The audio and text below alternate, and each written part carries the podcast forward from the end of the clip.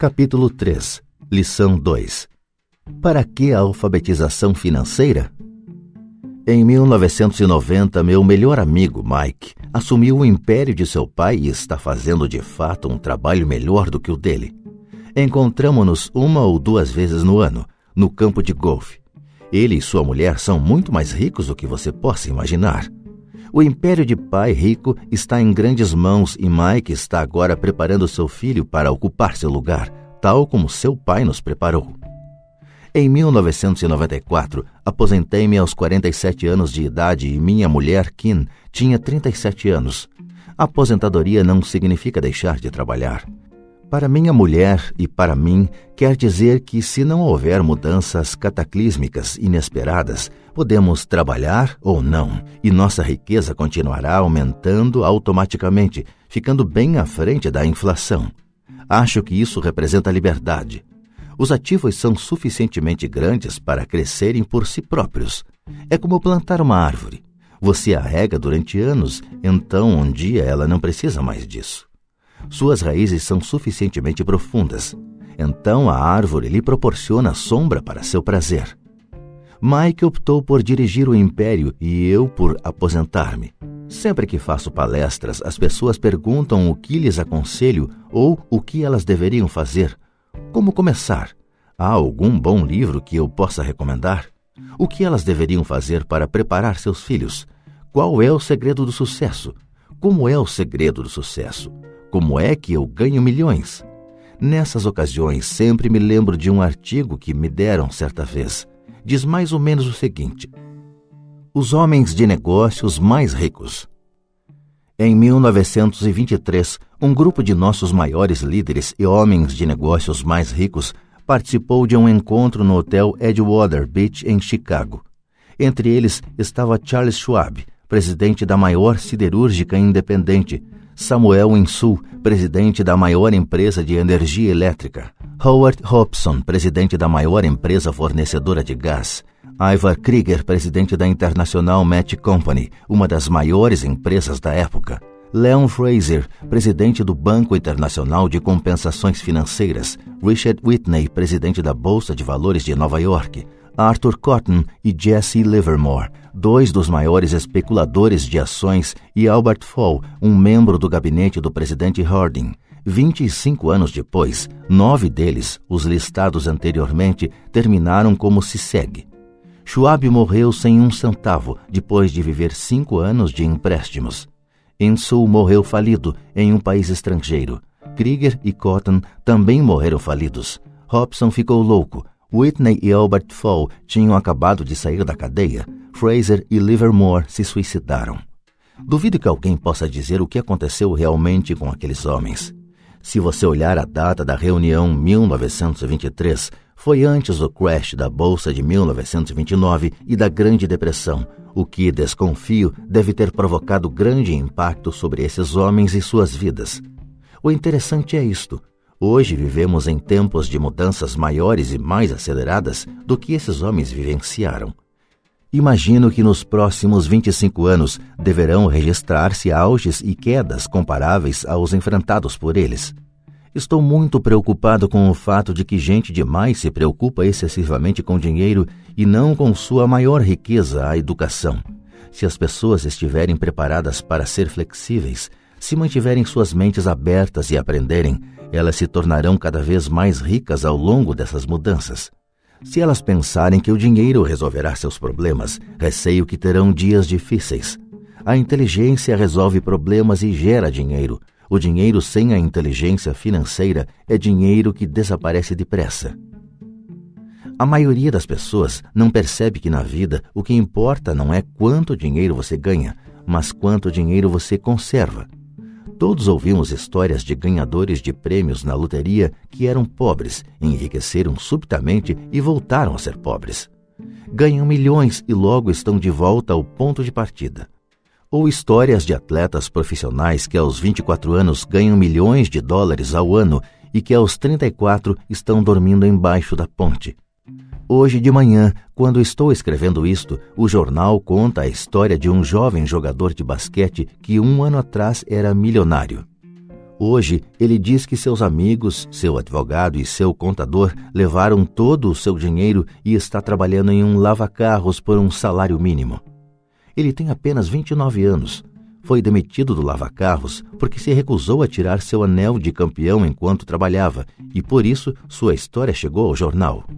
Ele estava lutando por sua reintegração, alegando dificuldades para sobreviver e discriminação. O anel era tudo o que lhe restara afirmava que se isso lhe fosse tirado, ele desmoronaria. Em 1997, sei de muitas pessoas que estão se tornando milionários instantâneos. É a volta dos loucos anos 20. E embora fique feliz de ver que pessoas se tornam cada vez mais ricas, só posso advertir que a longo prazo não importa tanto o quanto você ganhou, mas o quanto você conservou e por quantas gerações isso é conservado.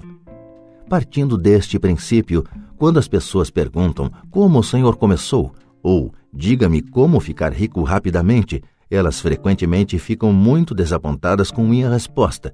Eu simplesmente lhes digo o que meu pai rico me falou quando eu era um moleque. Se você quiser ficar rico, você precisa de uma alfabetização financeira. A ideia era martelada na minha cabeça toda vez que nos encontrávamos. Como já disse, meu pai instruído destacava a importância da leitura de livros, enquanto meu pai rico destacava a necessidade de dominar os conhecimentos das finanças.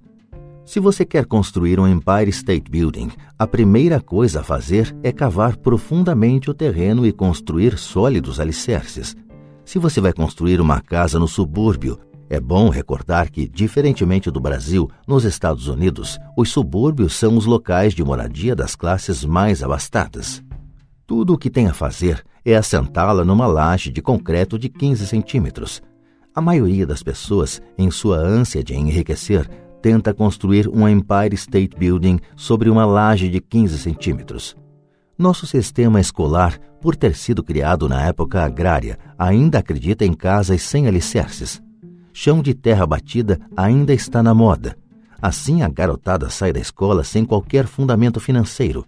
Um dia, em sones e endividados no subúrbio, vivendo o sonho americano, elas decidem que a resposta para seus problemas financeiros está em achar um meio de enriquecer rapidamente. Começam a construção do arranha-céu. Sobe rapidamente e logo em lugar de um Empire State Building temos a torre inclinada dos subúrbios, de volta às noites insones. No meu caso e no de Mike, quando adultos, as nossas escolhas foram possíveis porque fomos ensinados a construir sólidos alicerces quando éramos apenas crianças. Agora vejamos, a contabilidade é possivelmente um dos assuntos mais áridos do mundo e pode também ser o mais confuso. Mas se você quiser ser rico, pode ser o assunto mais importante. A questão é como pegar um tema entediante e confuso e ensiná-lo a crianças? A resposta é: simplifique. Comece por ensiná-lo por meio de figuras. Meu pai rico construiu um sólido alicerce financeiro para Mike e para mim. Já que éramos apenas crianças, ele criou uma forma muito simples de ensinar. Durante anos, ele apenas fazia desenhos e usava palavras. Mike e eu entendíamos os desenhos simples, o jargão, o movimento do dinheiro e então, anos mais tarde, Pai Rico começou a incluir números. Hoje, Mike domina uma análise contábil muito mais complexa e sofisticada porque precisa disso. Ele tem que controlar um império de um bilhão de dólares. Eu não sou tão sofisticado porque meu império é menor. Contudo, ambos partimos do mesmo alicerce simplificado. No texto que se segue, apresentarei as mesmas noções simples que o pai de Mike criou para nós. Embora simples, esses desenhos ajudaram a orientar dois garotos na construção de uma grande riqueza embasada em fundamentos sólidos e profundos. Regra número 1. Um. Você tem que conhecer a diferença entre um ativo e um passivo e comprar ativos. Se você deseja ser rico, isso é tudo o que você precisa conhecer. É a regra número 1. Um e é a única regra. Isto pode parecer absurdamente simples, porque não se tem ideia do quanto é profunda. A maioria das pessoas tem dificuldades financeiras porque não conhece a diferença entre um ativo e um passivo.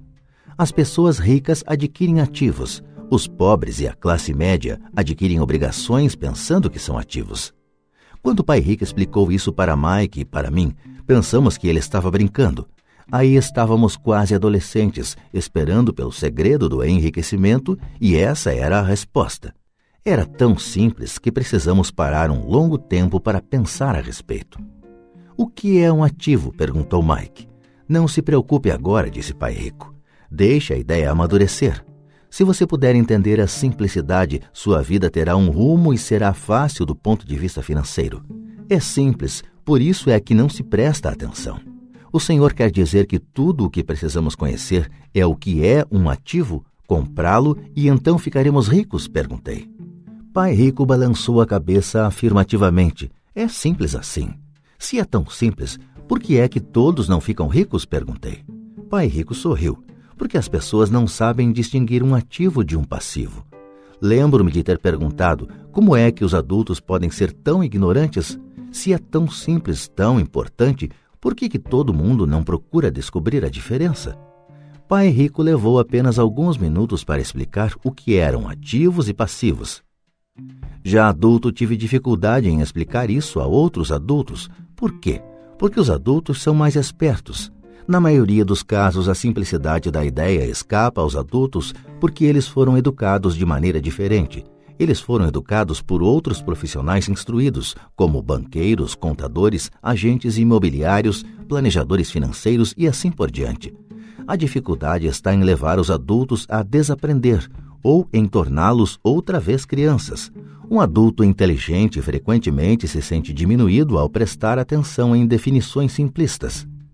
Pai Rico acreditava no princípio SE, simplifique estúpido, de modo que ele simplificou as coisas para os dois garotos e deu-lhes uma sólida base financeira. O que provoca a confusão? Ou como algo tão simples pode parecer tão enrolado? Por que alguém compraria um ativo que na verdade era uma obrigação? A resposta está nos conhecimentos básicos. Pensamos em alfabetização e não em alfabetização financeira. O que define se algo é um ativo ou é um passivo não são as palavras. De fato, se você quer ficar realmente confuso, procure as palavras ativo e passivo no dicionário. Sei que um contador pode achar boa a definição, mas para a pessoa média não faz sentido. Mas nós adultos muitas vezes somos orgulhosos demais para admitir que algo não faz sentido. Quando éramos garotos, pai rico falava: o que define um ativo não são as palavras, mas os números. E se você não puder ler os números, você não pode distinguir um ativo de um buraco no chão. Na contabilidade, dizia Pai Rico, não importam os números, mas o que os números contam. É como as palavras. Não são as palavras, mas as histórias que elas nos contam. Muitas pessoas leem, mas não entendem muita coisa. É a chamada compreensão da leitura e todos temos habilidades diferentes no que se refere à compreensão da leitura. Por exemplo, recentemente comprei um novo aparelho de vídeo. Junto vinha um manual que explicava como fazer gravações. Tudo o que eu queria era gravar meu programa preferido numa sexta-feira à noite. Quase fiquei maluco tentando ler o manual. Nada no meu mundo é tão complexo quanto programar a gravação do vídeo. Eu li as palavras, mas não entendi nada. Eu tiro 10 no reconhecimento das palavras, mas tiro zero na compreensão. E o mesmo acontece com a maioria das pessoas quando se trata de demonstrações financeiras. Se você quer ficar rico, você tem que ler e entender os números. Ouvi meu pai rico repetir isso mil vezes e também aprendi: os ricos adquirem ativos e os pobres e a classe média adquirem obrigações. Aqui está a maneira de distinguir ativos de passivos.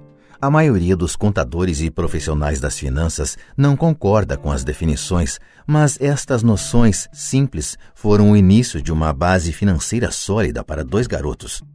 Para ensinar a pré-adolescentes, Pai Rico simplificou tudo durante anos, usando tantos exemplos quanto possível, o menor número de palavras possível e nenhum número. Para demonstrar o padrão de um fluxo de caixa de um ativo e de um passivo, você pode desenhar dois retângulos divididos ao meio por uma linha. No primeiro, nomeie uma das partes como renda e a outra como despesa. Este desenho vai chamar-se demonstração de renda, muitas vezes chamada de demonstração de lucros e perdas. Mede rendas e despesas, dinheiro que entra e dinheiro que sai. No segundo retângulo, nomeie uma das partes de ativos e outra de passivos.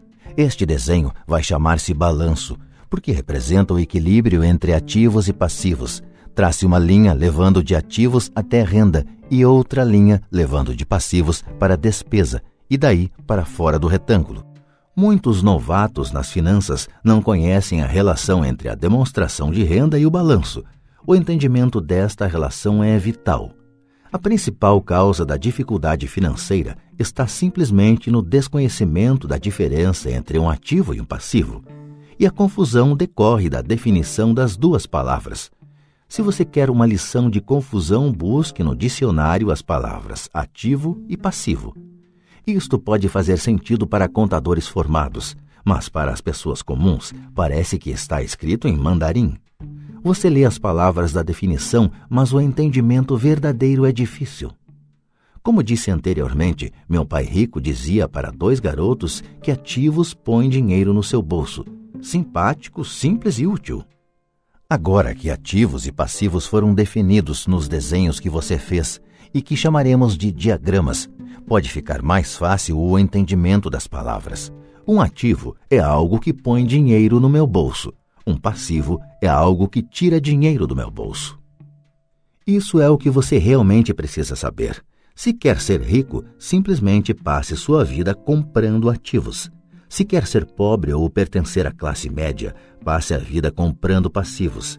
É o desconhecimento dessa diferença que provoca a maior parte das dificuldades financeiras na vida real. Analfabetismo, tanto de palavras quanto de números, é a base das dificuldades financeiras. Se as pessoas têm problemas com as finanças, existem dados que elas não podem ler, sejam palavras, sejam números. Alguma coisa não está sendo compreendida. Os ricos são ricos porque possuem nível de alfabetização superior ao das pessoas com dificuldades financeiras. Se você quer ficar rico e conservar sua fortuna, é importante ser alfabetizado do ponto de vista financeiro, tanto em palavras quanto em números. As linhas que você desenhou nos diagramas representam o movimento do dinheiro ou fluxo de caixa. Números dizem pouco, palavras também dizem pouco. É a história que conta. Nas demonstrações financeiras, a leitura dos números é a busca pelo enredo, pela história, a história de para onde o dinheiro está indo. Em 80% das famílias, a história financeira é um percurso de trabalho árduo na tentativa de progredir. Não porque não ganhem dinheiro, mas porque passam suas vidas comprando passivos no lugar de ativos. Num exemplo de fluxo de caixa de uma pessoa pobre ou de um jovem que ainda mora com os pais, teríamos uma renda proveniente de um emprego e nas despesas teríamos impostos, alimentação, aluguel, vestimentas, diversão e transporte. Nada em ativos, nada em passivos. No exemplo de uma pessoa de classe média, teríamos igualmente uma renda gerada por emprego, mas nas despesas, além das citadas, estaria incluída uma hipoteca imobiliária. Também não teríamos nada em ativos, mas em passivos estariam hipoteca imobiliária, empréstimos, cartões de crédito. No fluxo de caixa de uma pessoa rica, as rendas seriam geradas por dividendos, juros, renda imobiliária, royalties. Nada nas despesas, nada em passivos. Em ativos teríamos ações, títulos, promissórias, imóveis, propriedade intelectual. Todos esses exemplos estão obviamente bastante simplificados. Todos têm despesas de subsistência, necessidade de alimentação, moradia e vestimentas. Os diagramas mostram o fluxo de caixa na vida de pessoas pobres da classe média e ricas. É esse fluxo de caixa que conta a história. É a história de como a pessoa lida com o dinheiro e o que faz depois que tem o dinheiro em mãos. Comecei apresentando a história dos homens mais ricos dos Estados Unidos porque quis ilustrar a falha no pensamento de tantas pessoas. A falha é considerar que o dinheiro resolverá todos os problemas. É por isso que me arrepio quando ouço as pessoas perguntando como ficar ricas rapidamente ou por onde começar. Muitas vezes ouço: estou endividado, por isso preciso ganhar mais dinheiro. Porém, mais dinheiro nem sempre resolve o problema. De fato, pode até aumentá-lo. O dinheiro muitas vezes põe a nu nossas trágicas falhas humanas. É como um holofote sobre o que não sabemos. É por isso que, com muita frequência, uma pessoa que tem um ganho súbito de dinheiro, uma herança, um aumento salarial ou um prêmio na loteria, volta rapidamente ao mesmo ponto ou até pior, ao caos financeiro em que se encontrava antes de receber esse dinheiro. O dinheiro só acentua o padrão de fluxo de caixa que está na sua mente. Se seu padrão for gastar tudo o que ganha, o mais provável é que um aumento de dinheiro disponível apenas resulte em um aumento de despesa. Como se diz popularmente, um louco e seu dinheiro fazem uma grande festa. Repeti inúmeras vezes que vamos à escola para adquirir habilidades acadêmicas e profissionais, ambas muito importantes. Na década de 1970, quando eu frequentava o segundo grau, se alguém fosse bem-sucedido academicamente, quase imediatamente imaginava-se que esse estudante brilhante se tornaria um médico. Muitas vezes nem se perguntava se o jovem desejava ser médico. Era uma pressuposição. Era uma profissão que prometia a maior recompensa financeira. Hoje os médicos enfrentam dificuldades financeiras que não desejaria a meus piores inimigos seguradoras controlando os negócios, cuidados de saúde de administrados, intervenção governamental e processos por erro médico, para mencionar algumas. E a garotada quer ser estrela do basquete, jogador de golfe como Tiger Woods, gênio da computação, estrela do cinema, roqueiro, rainha de beleza ou corretor de Wall Street. Isso ocorre simplesmente porque é aí que estão a fama, o dinheiro e o prestígio. Eis o motivo por que é tão difícil motivar a garotada na escola. Eles sabem que o sucesso profissional já não depende apenas do sucesso acadêmico como em outros tempos. Como os estudantes deixam a escola sem habilidades financeiras, milhões de pessoas instruídas obtêm sucesso em suas profissões, mas depois se deparam com dificuldades financeiras. Trabalham muito, mas não progridem. O que falta em sua educação não é saber como ganhar dinheiro, mas como gastá-lo. O que fazer com ele depois de tê-lo ganho? É o que se chama aptidão financeira. O que você faz com o dinheiro depois que o ganhou? Como evitar que as pessoas lhe tirem o dinheiro? Quanto tempo você o conserva e o quanto esse dinheiro trabalha para você? A maioria das pessoas não descobre o motivo de suas dificuldades financeiras porque não entende os fluxos de caixa. Uma pessoa pode ser muito instruída, bem-sucedida profissionalmente e ser analfabeta do ponto de vista financeiro. Essas pessoas muitas vezes trabalham mais do que seria necessário porque aprenderam a trabalhar arduamente, mas não como fazer o dinheiro trabalhar para elas. A história de como a conquista de um sonho financeiro se transforma em um pesadelo financeiro. A visão cinematográfica de pessoas trabalhadoras tem um padrão definido Recém-casados, jovens altamente instruídos, felizes, mudam-se para um de seus pequenos apartamentos alugados. Imediatamente percebem que estão poupando dinheiro, porque dois podem viver com a mesma despesa de um. O problema é que o apartamento é apertado.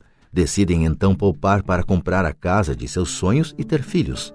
Eles têm duas rendas e se concentram em suas carreiras. Suas rendas começam a aumentar e a aumentar e suas despesas também. A despesa número um, para a maioria, são os impostos. Muitas pessoas pensam que se trata do imposto de renda, mas para grande parte dos americanos, o que pesa mais é a Seguridade Social. Para o empregado, parece que a contribuição para a Seguridade Social, combinada com a do Medicare, é de cerca de 7,5%, mas na verdade é de 15%, porque o empregador deve dar uma contrapartida do mesmo montante. Essencialmente, esse é um dinheiro que o empregador não pode pagar a você.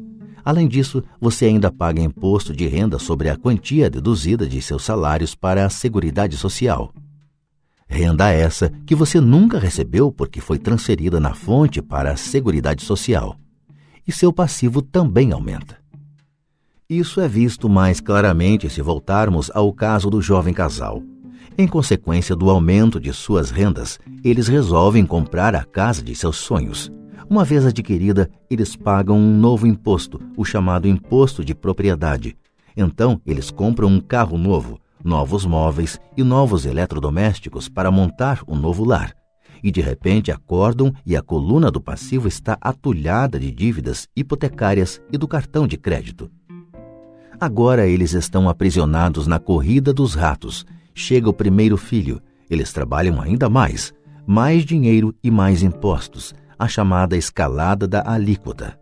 Um cartão de crédito chega pelo correio, eles o usam, mais despesa. Uma financeira telefona e diz que seu maior ativo, sua casa, teve seu valor aumentado. A empresa oferece um empréstimo de consolidação, porque sua ficha é tão boa e lhes diz que o mais inteligente a fazer é zerar os altos juros ao consumidor, liquidando seu débito junto ao cartão de crédito. E, além de tudo, os juros pagos sobre a hipoteca imobiliária podem ser deduzidos do imposto de renda. Eles aceitam e zeram os débitos de seus cartões de crédito onerados pelos elevados juros ao consumidor. Eles suspiram aliviados a dívida com o cartão de crédito está encerrada. Agora suas dívidas de consumo estão somadas à hipoteca imobiliária de sua casa própria.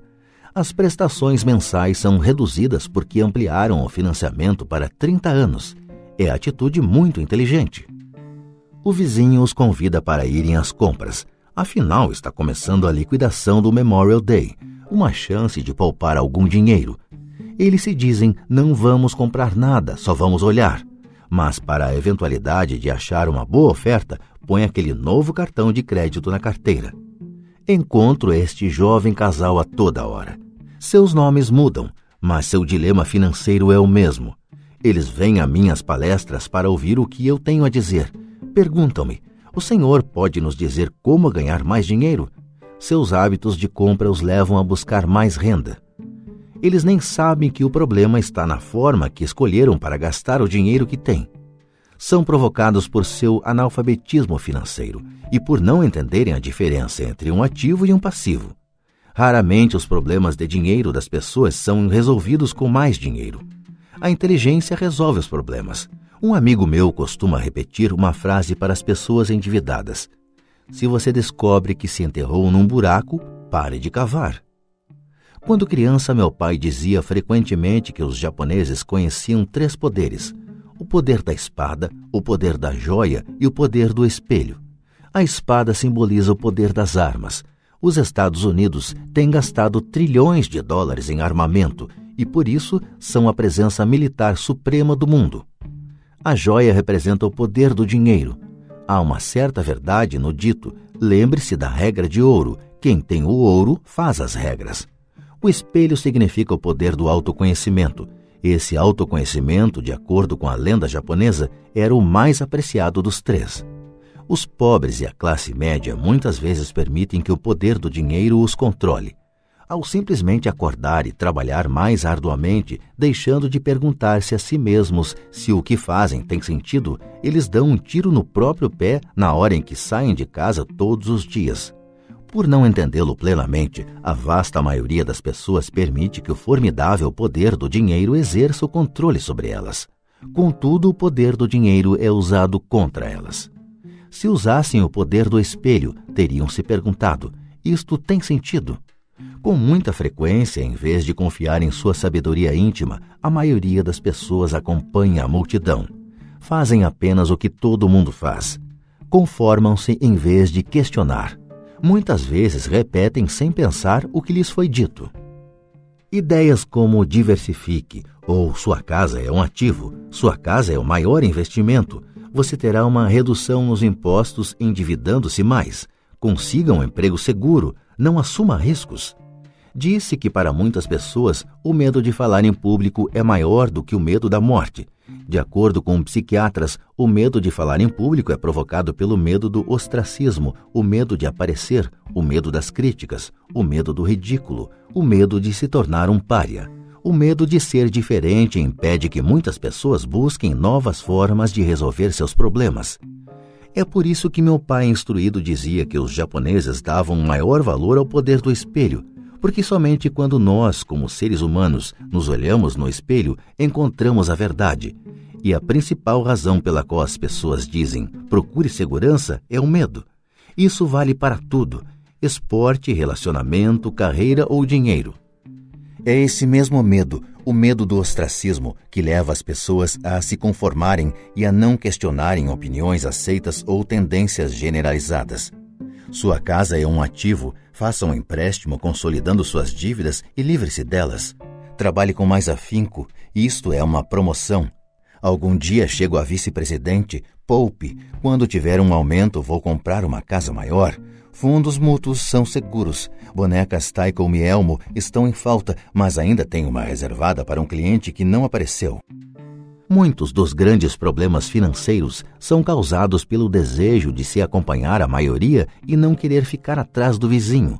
Ocasionalmente, todos nós precisamos nos olhar no espelho e seguir nossa sabedoria interior e não nossos medos. Quando Mike e eu estávamos com uns 16 anos, começamos a ter problemas na escola. Não éramos maus garotos, apenas começamos a nos distanciar da maioria Trabalhávamos para o pai do Mike depois das aulas e nos fins de semana. Muitas vezes Mike e eu passávamos horas depois do trabalho sentados junto do seu pai enquanto este se reunia com diretores de banco, advogados, contadores, corretores, investidores, gerentes e empregados. Ele era um homem que deixara a escola aos 13 anos e agora dirigia instruía, comandava e questionava pessoas com alto nível de escolaridade. Elas acorriam a seu chamado e se preocupavam quando ele não as aprovava. Esse era um homem que não tinha acompanhado a multidão, um homem que pensava por si próprio e detestava as palavras: temos que fazer assim, porque todos fazem assim. Ele também odiava ouvir: não é possível. Se você quisesse levá-lo a fazer alguma coisa, bastava dizer: acho que o senhor não consegue isso. Mike e eu aprendemos mais assistindo a essas reuniões do que em anos de escola, incluindo a faculdade. O pai de Mike não tinha uma instrução formal, mas tinha conhecimentos financeiros e, em consequência, era bem-sucedido. Ele costumava repetir para nós: uma pessoa inteligente contrata pessoas mais inteligentes do que ela mesma. Portanto, Mike e eu tínhamos o privilégio de passar horas ouvindo e, no processo, aprendendo com pessoas inteligentes mas por causa disso, Mike e eu não podíamos acomodar-nos ao dogma padrão que nossos professores pregavam. E isso criava problemas. Sempre que um professor falava, se vocês não tirarem boas notas, vocês não se sairão bem no mundo real, Mike e eu franzíamos as sobrancelhas. Quando nos diziam para seguir as normas e não nos desviarmos das regras, víamos por que esse processo de ensino desestimulava de fato a criatividade começamos a entender por que Pai Rico nos dizia que as escolas se destinavam a formar bons empregados em lugar de bons empregadores. De vez em quando, Mike e eu perguntávamos a nossos professores como se aplicava na prática o que estávamos estudando, ou por que não estudávamos o dinheiro e como ele funcionava. Esta última pergunta era muitas vezes respondida com a afirmação de que o dinheiro não era importante, que se nós tivéssemos uma educação excelente, o dinheiro viria atrás. Quanto mais sabíamos sobre o poder do dinheiro, mais nos distanciávamos de nossos mestres e colegas. Meu pai, instruído, nunca me pressionava em relação às notas. Muitas vezes me perguntei por quê. Ele, porém, começou a discutir sobre dinheiro. Com 16 anos, já tinha provavelmente uma base de conhecimentos sobre dinheiro melhor do que minha mãe e meu pai. Eu sabia escriturar livros contábeis, ouvia especialistas em tributação, advogados especializados em questões empresariais, gerentes de banco, corretores imobiliários e investidores. Meu pai falava com professores. Certo dia, meu pai falou que nossa casa era seu maior investimento. Uma discussão um tanto desagradável teve início quando eu lhe mostrei por que não achava que uma casa fosse um bom investimento. Havia uma diferença na percepção de meu pai rico e de meu pai pobre no que se referia a casas. Um pensava que sua casa era um ativo, o outro que era um passivo. Atualmente ainda ouço contestações à ideia de que uma casa não é um ativo. E sei que, para a maioria das pessoas, ela é não só o seu maior investimento, como também seu sonho. E sermos donos de nossa moradia é melhor do que nada eu ofereço simplesmente uma maneira alternativa de encarar esse dogma popular. Se minha mulher e eu fôssemos comprar uma casa maior, mais vistosa, nós a encararíamos não como um ativo, mas como um passivo, já que iria tirar dinheiro de nossos bolsos. Aqui vai o argumento que desenvolvo. Na verdade, não espero que a maioria das pessoas concorde com ele, uma vez que um lar agradável é um fator emocional. E no que se refere a dinheiro, grandes emoções tendem a reduzir a inteligência financeira. 1. Um, em relação a casas, destaco que em geral as pessoas passam a vida pagando por uma moradia que nunca será delas. Em outras palavras, compra-se uma casa nova a cada tantos anos, incorrendo cada vez em um novo empréstimo de 30 anos sobre a casa anterior. 2. Apesar de poderem deduzir os juros da hipoteca para fins de imposto de renda, as pessoas pagam todas as demais despesas com o dinheiro que sobra depois de pago o imposto, mesmo depois que liquidam a hipoteca. 3. Imposto sobre a propriedade. Os pais de minha mulher ficaram chocados quando os impostos sobre a propriedade relativos à sua residência aumentaram para mil dólares mensais. Isso ocorreu após sua aposentadoria, de modo que o aumento pressionou seu orçamento e eles se viram obrigados a mudar de casa. 4. O valor dos imóveis nem sempre aumenta. Em 1997, enquanto escrevo este livro, eu tenho amigos que devem um milhão de dólares por imóveis que só conseguiriam vender por 700 mil dólares. 5. As maiores perdas são as das oportunidades que não foram aproveitadas. Se todo o seu dinheiro está comprometido com o imóvel onde mora, você pode ser obrigado a trabalhar mais porque todo o seu dinheiro continua saindo na coluna das despesas, o padrão clássico do fluxo de caixa da classe média, em lugar de aumentar a coluna dos ativos.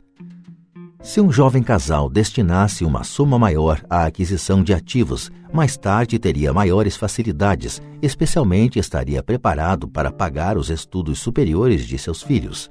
Seus ativos teriam aumentado e estariam disponíveis para cobrir despesas.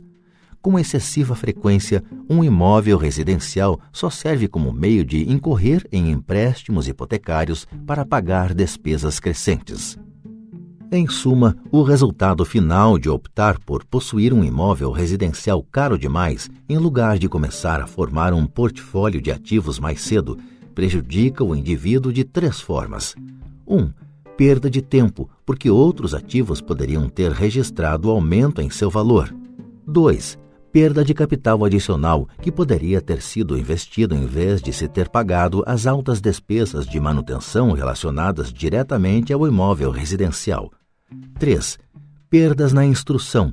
Com muita frequência, os casais consideram seu imóvel residencial, as poupanças e o plano de aposentadoria como o total de sua coluna de ativos. Como não têm dinheiro para investir, eles simplesmente não investem. Isso lhes custa a experiência do investimento. Quase nunca conseguem tornar-se o que o mundo dos investimentos denomina um investidor sofisticado e os melhores investimentos são em geral oferecidos aos investidores sofisticados, que por sua vez vendem-nos às pessoas que buscam a segurança.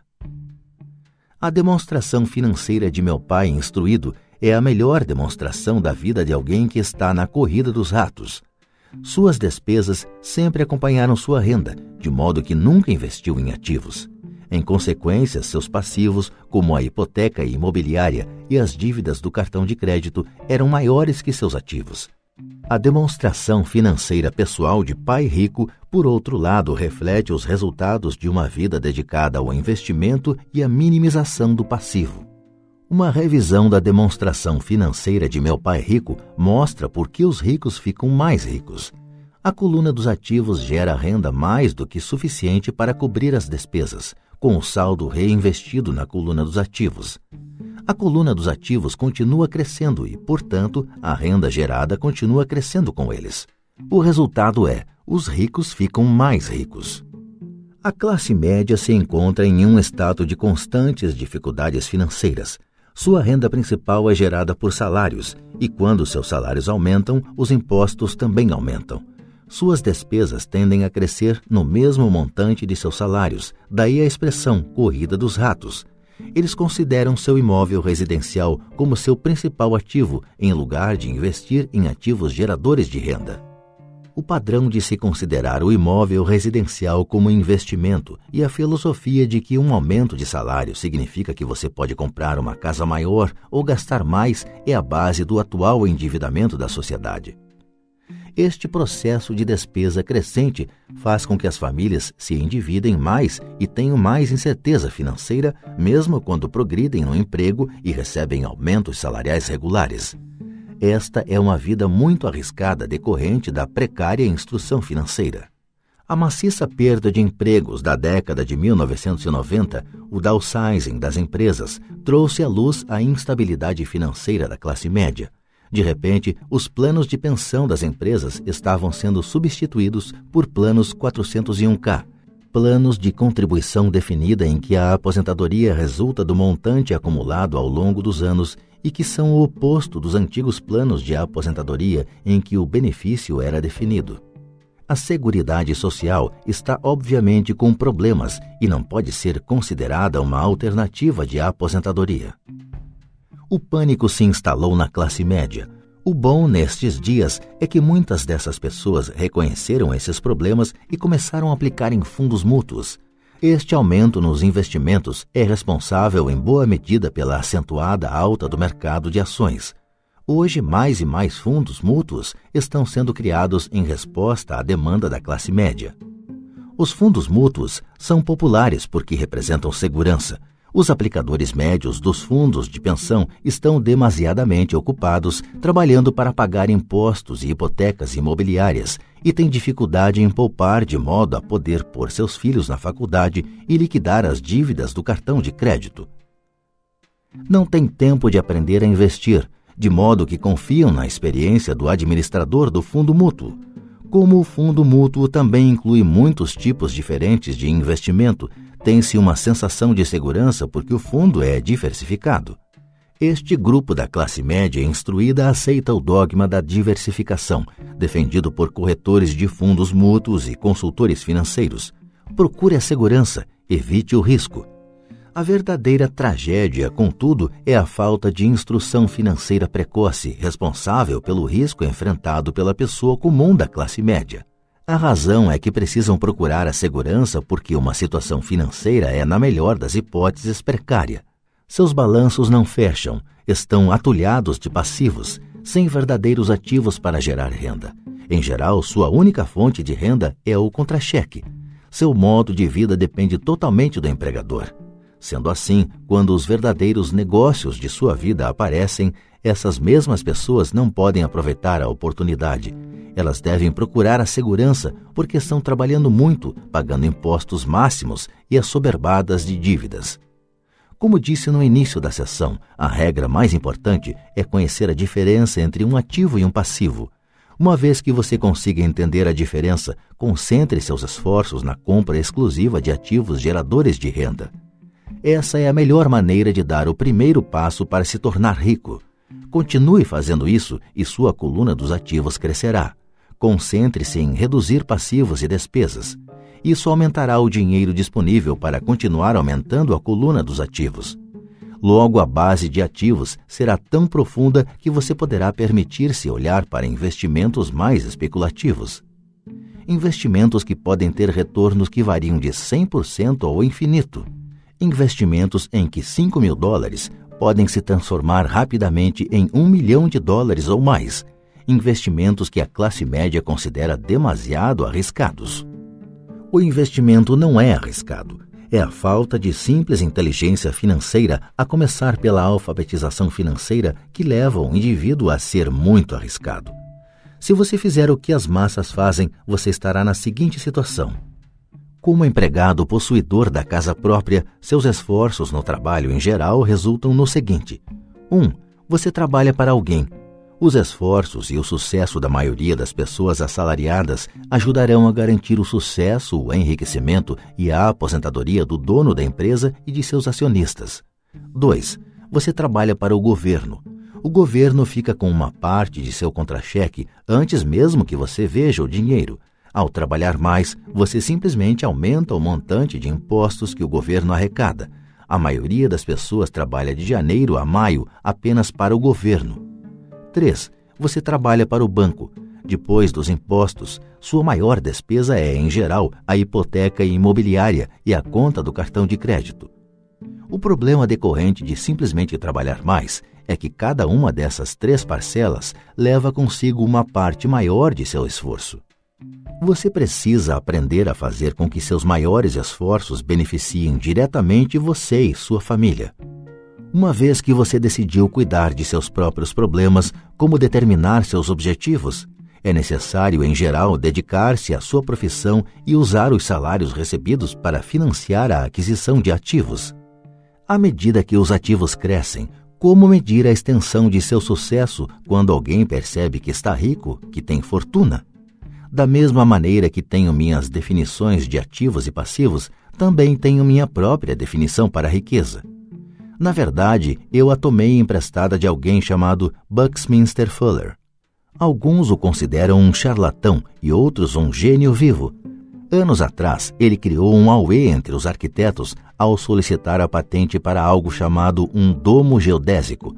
Mas ao fazer isso, ele também falou algo sobre a riqueza. Parecia à primeira vista muito confuso, mas depois de relê-lo algumas vezes começou a fazer sentido. A riqueza é a capacidade de uma pessoa sobreviver tantos dias a mais ou, se eu parar de trabalhar hoje, por quanto tempo poderei sobreviver? Ao contrário do patrimônio líquido, a diferença entre ativos e passivos, que frequentemente está repleta com o lixo caro e as opiniões de pessoas sobre o valor das coisas, esta definição cria a possibilidade de desenvolver uma mensuração verdadeiramente acurada.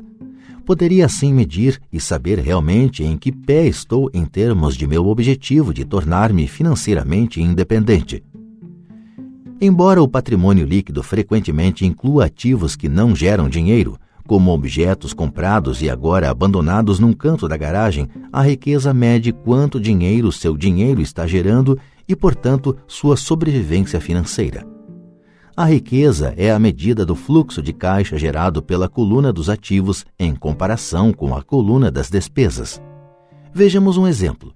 Digamos que o fluxo de caixa da minha coluna de ativos gere mil dólares por mês e que eu tenha despesas mensais de dois mil dólares. Qual é a minha riqueza? Voltemos à definição de Buckminster Fuller. Usando essa definição, quantos dias para frente posso sobreviver? Consideremos um mês de 30 dias. Por essa definição, eu tenho um fluxo de caixa suficiente para meio mês. Quando eu tiver alcançado um fluxo de caixa gerado por meus ativos de 2 mil dólares, então eu serei abastado. Ainda não estou rico, mas sou abastado. Agora eu tenho uma renda gerada por ativos a cada mês que cobre totalmente minhas despesas mensais. Se eu desejo aumentar essas despesas, preciso primeiro aumentar o fluxo de caixa gerado por meus ativos para manter esse nível de vida. Observe que nesse ponto eu não dependo mais de meu salário eu me concentro com sucesso em construir uma coluna de ativos que me tornou financeiramente independente. Se eu largar meu emprego hoje, eu poderei cobrir minhas despesas mensais com o fluxo de caixa gerado por meus ativos. Meu próximo objetivo poderia ser empregar o excedente de meu fluxo de caixa no reinvestimento em mais ativos. Quanto mais dinheiro for destinado para a coluna dos ativos, mais esta crescerá. Quanto mais meus ativos crescerem, mais aumentará meu fluxo de caixa. E enquanto eu mantiver minhas despesas menores do que o fluxo de caixa gerado por esses ativos, eu me tornarei mais rico, com mais e mais fontes de renda além de meu trabalho físico. Enquanto este processo de reinvestimento continuar, estarei no caminho do enriquecimento. A verdadeira definição de riqueza depende de quem a define. Você nunca poderá ser rico demais. Lembre desta observação simples: os ricos compram ativos, os pobres só têm despesas. A classe média compra passivos pensando que são ativos. E como eu cuido dos meus negócios? Qual é a resposta? Ou sou fundador do McDonald's.